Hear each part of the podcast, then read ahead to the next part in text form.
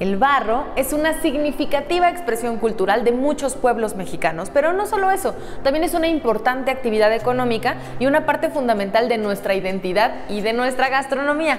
No por nada, aquí en Metepec se elaboró esta gigante cazuela de barro que en el 2014 batió un récord mundial.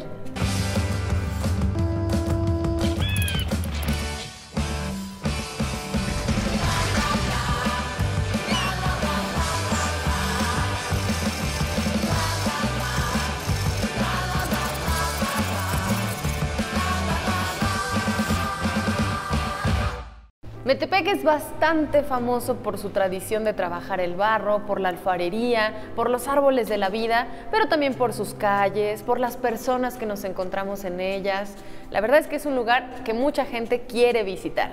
Y está con nosotros Jorge, que es cronista. ¿Cómo estás, Jorge?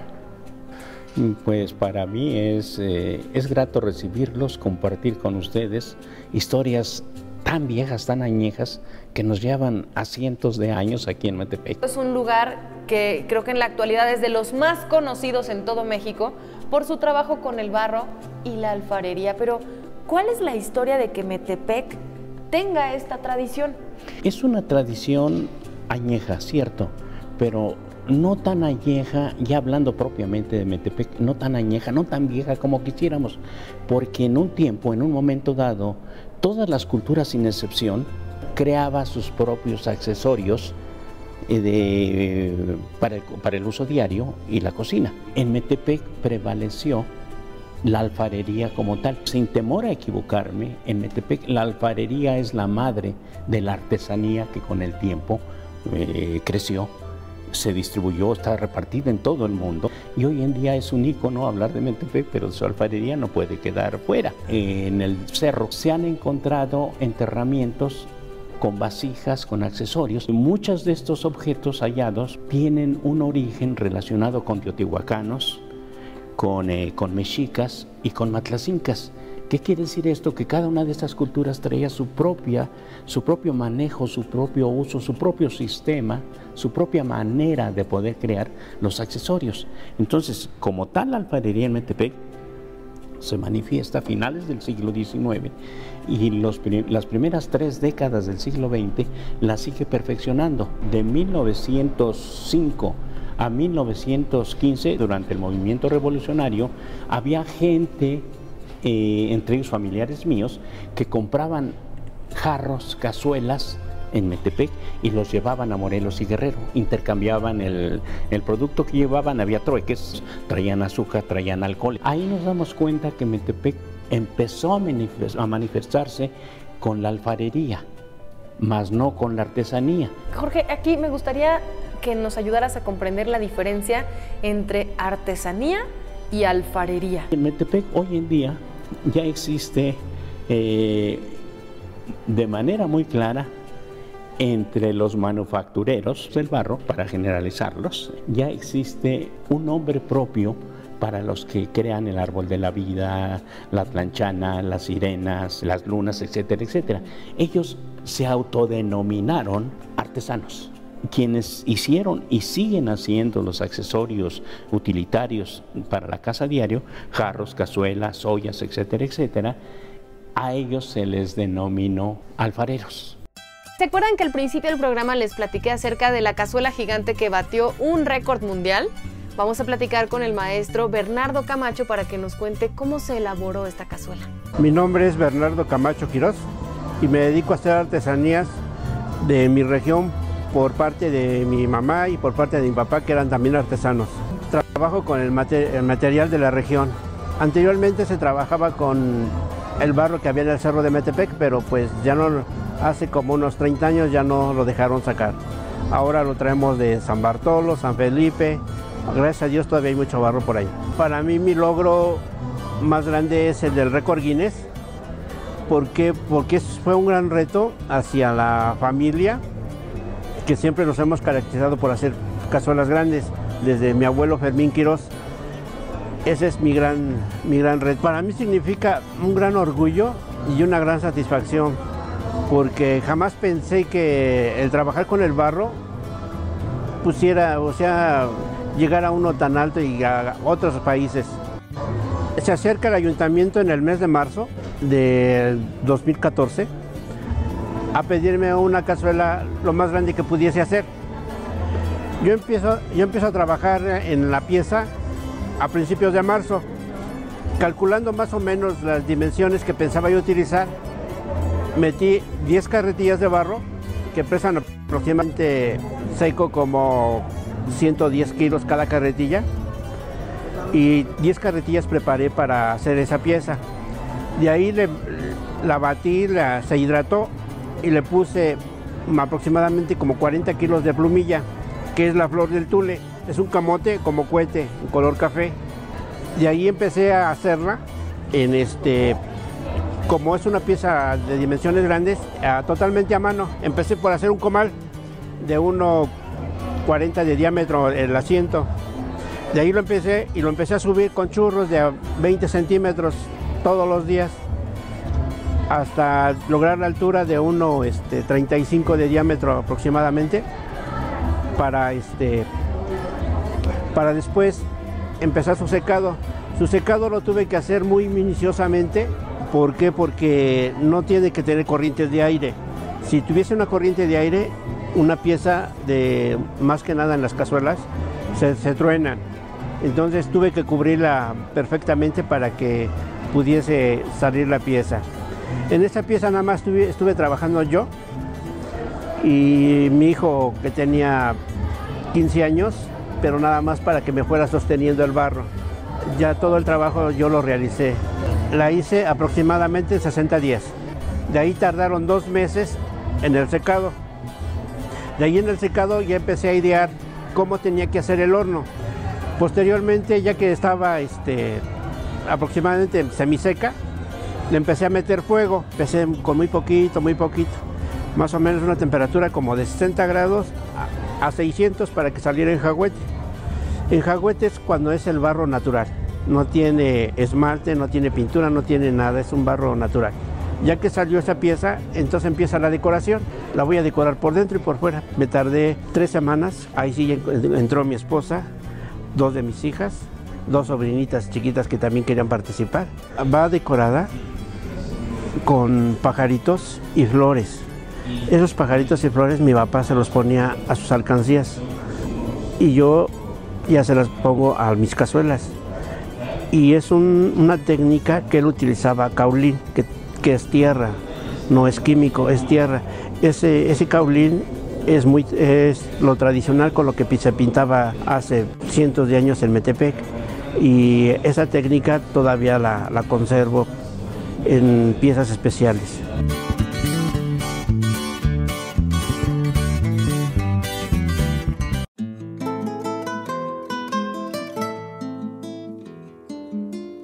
La técnica que utilicé en la cazuela de récord Guinness fue totalmente manual. Me pusieron un notario público para certificar que el barro no llevase ningún químico para que diera más resistencia. Certificó que es absolutamente artesanal, ya que estaba en Jagüete. Contrataron a una persona para medir este, la, qué volumen le iba a entrar. Yo les decía que le entraba más o menos como una tonelada o más. Ellos decían que no. Entonces contrataron a una persona y fue y dice, sí, efectivamente. Llega la hora de presentar el platillo y pues gracias a los consejos de mi papá, todo eso pues me sirvió para sacar esa gran obra, la mera verdad. ¿Y qué es lo que más se produce aquí en Metepec en cuanto a alfarería? ¿Qué piezas son las más comunes? Se siguen haciendo cazuelas, se siguen haciendo ollas, molcajetes de barro, los jarros en Metepec, en algunos eventos como los velorios, el café se sirve en jarro de barro. Tuvo un esplendor el jarro llamado jarro pulquero que venía de medio litro, de un litro y de dos litros para aquellos tomadores ah, a gran escala. Eh, estos jarros pulqueros, los de Metepec, dieron la vuelta a todo el centro del país, porque en el centro del país y más allá, el pulque era la bebida por excelencia.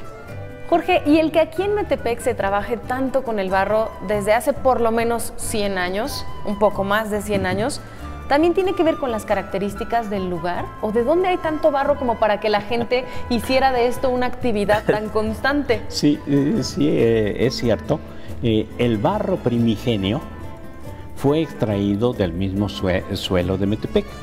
La falda del cerro alrededor del mismo estaba compuesta de barro, pero llegó el momento de que el barro se agotó en Metepec. Hay pueblos que tienen, siguen teniendo esa, esa materia prima, pero solo ciertos lugares reúnen las características para la artesanía. Sí, no es cualquier cosa cuando hablamos de las piezas de barro que se pueden adquirir y contemplar aquí en Metepec. Muchísimas gracias, Jorge. Un, un, placer. Y precisamente continuando con este tema del barro en Metepec, ¿qué les parece si vamos con Israel para que nos cuente cómo es que se extrae este material de las minas? Mi nombre es Israel Marcelo Escalona Gómora. Nos encontramos en el poblado de San Lorenzo Cuautenco, municipio de Calimaya, México. Ya somos bendecidos de que aquí tenemos este material. Se compone de varias capas de barro. Arriba está una capilla como de 30 centímetros que es para sembrar. Es tierra de labor que le nombramos nosotros. La segunda capa es un material de tierra amarilla, porosa. La tercera capa es barro negro. Y tiene una capita, la cuarta capa de, de barro amarillo. Y la quinta capita es de barro blanco y la capita de 6 es de barro rojo que se extrae para las cazuelas de MTP junto con el color negro, o sea, el barro negro. Es el material, el barro rojo. Y es un poco de negro. Tiene que ir bien limpio, si no se rompen las piezas. Y limpio con la máquina y luego lo barren. Lleva mucho proceso, o sea, en estar limpiando y el diésel, la máquina, todo lo que implementa uno para para sacar ese material. Nosotros los surtimos para hacia MTP, o sea, nos los compran a nosotros, somos proveedores, ellos hacen las artesanías allá. En Metepec se encuentra el Museo del Barro. ¿Y cómo no iba a haber un museo dedicado al barro si cuando pensamos en alfarería también pensamos directamente en Metepec? Está Caro con nosotros para contarnos un poco cómo es que este museo abre sus puertas no solo a las piezas propias de esta región, sino también de otras partes de México. Este museo les da la bienvenida. El museo abre sus puertas en el 2012. Está resguardando piezas ganadoras de concurso a nivel nacional, donde encontrarán estados como Tonalá, Jalisco, Tlaquepaque, Michoacán, Puebla, Guerrero, sin olvidar el, lo típico y tradicional que es aquí la alfarería y la artesanía. Podrás encontrar desde árboles de la vida, cazuelas, maquetas, eh, que han destacado en este museo. ¿Cómo es que las piezas llegan a, de, de, toda la República al museo? ¿Se hace una convocatoria? El museo y, y hay una dirección que se encarga de fomentar culturalmente a los artesanos. Los contacta, los eh, invita a la convocatoria, vienen, participan durante una fecha, se tiene que hacer eh, en un lugar especial para certificar que ellos son los que elaboran la pieza, se les da sus reconocimientos donde pueden encontrar desde un primero, tercer lugar, segundo lugar y hasta un galardón nacional. Metepec hoy en día se le dice pueblo mágico, pero yo creo que la magia viene desde ahí, desde nuestros artesanos y alfareros de aquí de Metepec. Podemos encontrar también en este museo de manera permanente una exhibición de piezas de alfarería propias de Metepec. Así es como cazuelas arroceras, paveras, moleras, eh, que es lo inicial, lo utilitario que inició aquí, pero también encontramos un tradicional jarro pulquero, que es eh, muy notorio aquí para resguardar el pulque y el aguamiel. Recordemos que Metepec significa cerro de maguey, por lo tanto una vasija que guarde el pulque y el aguamiel la tenemos que hacer. Claro, tiene que estar también aquí es. parte del museo. Oye, y hay otras piezas que ya no son alfarería, sino artesanía, pero también están de manera permanente en la exhibición del museo. Así es, alrededor de 300 piezas que ya entran como esculturas, entre algunas miniatura o también algunas piezas alrededor de 2.50 llegan a medir. Eh, vemos ahí cómo la capacidad del alfarero artesano llegó a un nivel tanto de escultura. ¿Qué es lo que se necesita para que una pieza sea considerada ya nivel de escultura? Bueno, pues yo creo que es, eh, para empezar es el tamaño, el contenido acerca de, de, la pieza, es decir, el tema histórico. Por ejemplo, aquí tenemos una pieza que se llama eh, eh, Un homenaje a la mujer artesana, donde el artesano plasma la historia de su abuela. Quiere decir que ella es, era una artesana que vendía sus productos, pero también los hacía, los pintaba, los cosía y también era la que se encargaba de comercializarlos. ¿Cómo se llama esa pieza? Eh, la tiznada. Y también hay otra pieza que es una leyenda, ¿cierto? Así es, hay una leyenda que se cuenta aquí, se dice que anteriormente era una zona lacustre. Teníamos alrededor de una laguna donde se dice que habitaba una mujer, mitad mujer con caderas de serpiente. Se le nombraba Tlanchana. Tlane, agua, tona, madre y chane, espíritu mágico que cuando ella salía de entre las aguas había abundancia de peces, acosiles, ranas. Esta leyenda se contaba porque pues la comunidad la atribuía como una deidad. Pasó el tiempo y vino una evangelización. De acuerdo a la evangelización, la serpiente tenía una denominación y pues eh, tuvo que cambiar su estructura a una cola de pez. Por eso si visitas Metepec vas a encontrar representaciones de sirenas en diferentes puntos. Aquí en el museo también existe una tienda en donde podemos adquirir los objetos más curiosos y más bellos hechos con barro. Así es, sí, alrededor de 70, 80 artesanos que traen sus productos totalmente realizados por eh, artesanos de aquí de Metepec certificándose.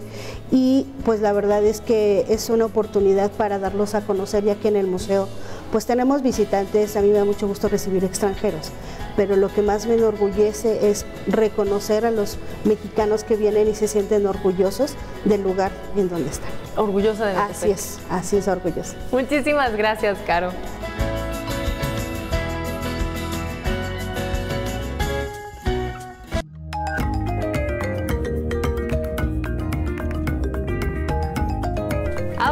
En el taller Los Pichones, que desde hace 26 años más o menos, Diana y Pichón, que está aquí conmigo, se dedican a hacer maravillas con el barro. Así que vamos a empezar, Pichón.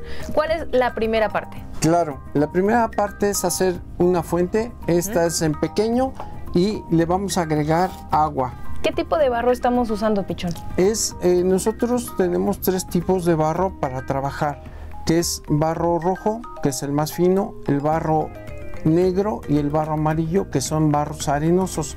¿sí? Si nosotros queremos hacer una pieza grande, le tenemos que combinar barro amarillo y barro, barro negro. Si queremos hacer piezas pequeñas, miniaturas, con el barro rojo es más que suficiente. También hay que mencionar que el barro que preparan aquí en el taller de los pichones está preparado con algo especial, ¿cierto? que aquí podemos ver una muestra. ¿Qué es pichón? Es, bueno, nosotros le agregamos este, plumilla. Eh, en el municipio de Metepec, todos los compañeros artesanos este, utilizan plumilla. Ese es el plus del municipio. Ya que tengo más o menos una masa de barro más conformada, ¿qué sigue? Le vamos a agregar la plumilla. Esto es lo que le da la consistencia. ¿Y cómo sabes cuánta plumilla agregarle? No tenemos una medida como tal. Entonces depende la pieza que se vaya a hacer, es la cantidad de plumilla que lleva el barro. Claro. ¿Se tiene que dejar reposar o qué sigue? Nosotros, nosotros lo dejamos reposar, lo guardamos en un nylon, en un plástico. Nos va a ayudar a que sea más, este, más maleable, que tenga mayor plasticidad. ¿Qué pieza vamos a armar? Sí. Con este barro que ya está reposado, ya está amasado, ya, ya lo tenemos listo, vamos a hacer un plato. Voy a, amasar tantito. Le voy a poner un poquito de ceniza. Esto nos va a ayudar a que no se nos pegue nuestro barro. Y aquí mismo le vamos a dar el grosor que queremos a nuestro plato la vamos a pasar a nuestro molde. Este es nuestro molde. Y todo este, este, este sobrante de barro lo vamos a recortar. Y por ejemplo, lo que estás haciendo o tanto manipular el barro, ¿eso no te maltrata las manos? Hay temporadas a donde es el frío, a donde sí se nos llegan a abrir las, los dedos. Ahorita lo que vamos a hacer es alisarlo el, plato o nuestra pieza que tenemos que alisar. Por ejemplo, ahorita que ven que le ponemos el agua, van a ver cómo salen burbujas de aire, conociendo cómo se, se ve el barro. Si hay algún otra burbujita que se nos haya escapado, ahí está alisadito, ¿sí? Y ya queda. ¿Cuál es el espejuelo? El espejuelo es la parte que lleva el plato aquí abajo. Ese plato nosotros lo tenemos que dejar reposar en un lugar a donde no le dé ni el aire ni, ni, el sol. Si nosotros sacamos una pieza al aire, se nos puede partir a la mitad. de aquí de cómo está en crudo, ¿qué es esto? ¿Sí? Tiene que llegar a este proceso que ya está seco, ¿sí? Cuando está seco, nosotros lo ponemos al sol y ya queda bien seco, lo metemos al horno a llegar a 800 o 900 grados. Nos va a salir así. Este barro ya es cocido y ya terminando este proceso, seguimos con este. Ya esta pieza ya está terminada ya para utilizarse, para venderse y para todo. Y esta es la técnica del vidriado en donde las piezas pueden o no, como en este caso, llevar plomo. Estas no tienen plomo. No tiene nada de plomo. Aquí termina entonces el proceso. Sí, aquí termina precisamente el proceso. Cuando pensamos en el trabajo de las artesanas y los artesanos, normalmente no nos detenemos a ver todas las cuestiones que implican tener artesanía de esta calidad, derechos de autor, a lo mejor alguna certificación. Todo eso Diana nos los va a explicar porque precisamente el taller Los Pichones lo tiene. Durante muchos años nosotros desde un principio buscamos que nuestro elemento vitrificante fuera libre de plomo. Junto con la jurisdicción sanitaria de aquí del gobierno del Estado de México, nos hizo pruebas de nuestra losa y bueno, salió de que no teníamos plomo, pero queríamos llegarle un poquito más arriba, ¿no? Y se hicieron pláticas con el gobierno federal y también, este, en este caso, con el FONAR, que este es nuestro reconocimiento, ahorita ya está por salir el nuevo, de que este, les hicieron pruebas a nuestra losa eh, junto con una ONG que es el, está en Nueva York, que se llama Purer. En México es barro aprobado, que está en 20 países, checando las sustancias tóxicas este, del planeta y sobre todo cuidando a nuestros niños, que es la base de todos los proyectos. ¿Es más caro a esta técnica del vidriado sin plomo? Ahorita tiene muy buen precio el esmalte y es muy fácil de hacer el cambio de la greta a esmaltes libres de plomo. Es más difícil preparar la greta que el esmalte, ¿no? Y lamentablemente somos el 1% de artesanos que manejamos libre de plomo. ¿Qué queremos? Pues que todos los artesanos le apostemos mucho a la salud. Qué importante labor la que ustedes realizan. Tenemos un pequeño localito en el mercado artesanal y en el local es 34 entrando por Allende, el segundo local y ahí van a decir los pichones. Muchas gracias. No, al contrario, mil, mil, mil gracias.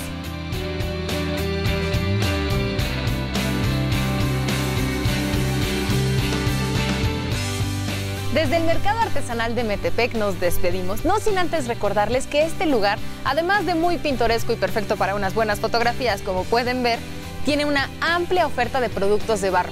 Estoy segura que cuando vengan algo les va a cautivar.